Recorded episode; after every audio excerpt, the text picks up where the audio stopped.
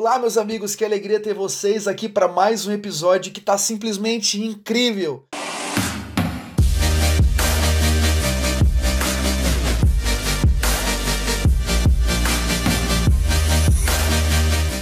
Nós estamos já nessa série desde o verso 1 de Hebreus capítulo 11 e hoje no verso 4. Eu convido você a passar nos vídeos anteriores para conferir o que nós já construímos. Hoje a Bíblia diz: pela fé, Abel ofereceu a Deus um sacrifício mais excelente.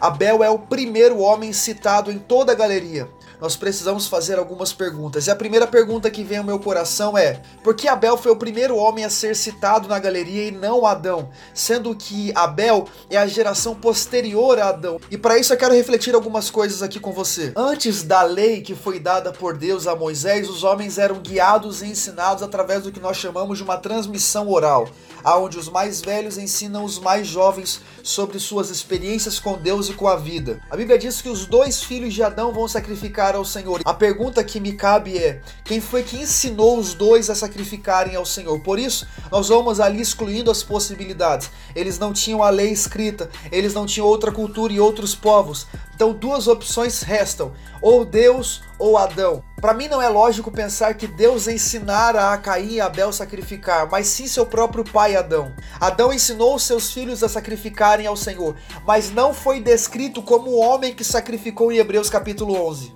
Para mim é lógico pensar que Adão ensinou seus filhos a separarem uma oferta, a prepararem uma oferta e a oferecerem uma oferta. E isso vai acontecer no texto de Gênesis capítulo 4. Existem dois altares aqui.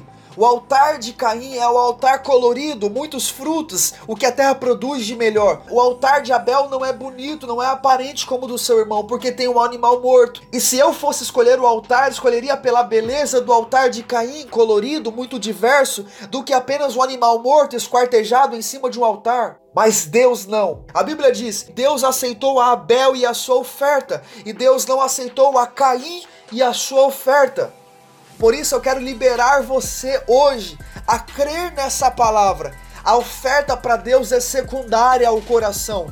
Antes de oferecer qualquer coisa ao Senhor, você precisa ter a certeza que o seu coração já for oferecido a Deus. Mas Caim tinha as informações necessárias. O próprio Deus vai dizer: Caim, se você fizesse bem, não seria aceito. Isso me leva a outra preocupação. Quantas vezes nós sabemos o que precisa ser feito, mas somos levados pela rotina e pelas muitas atividades a oferecermos a Deus coisas secundárias. Se esse vídeo abençoou você, eu te peço compartilhe com os teus amigos e esteja junto com a gente para mais um dos três minutos que podem transformar a sua vida. Que Deus te abençoe. Um abraço.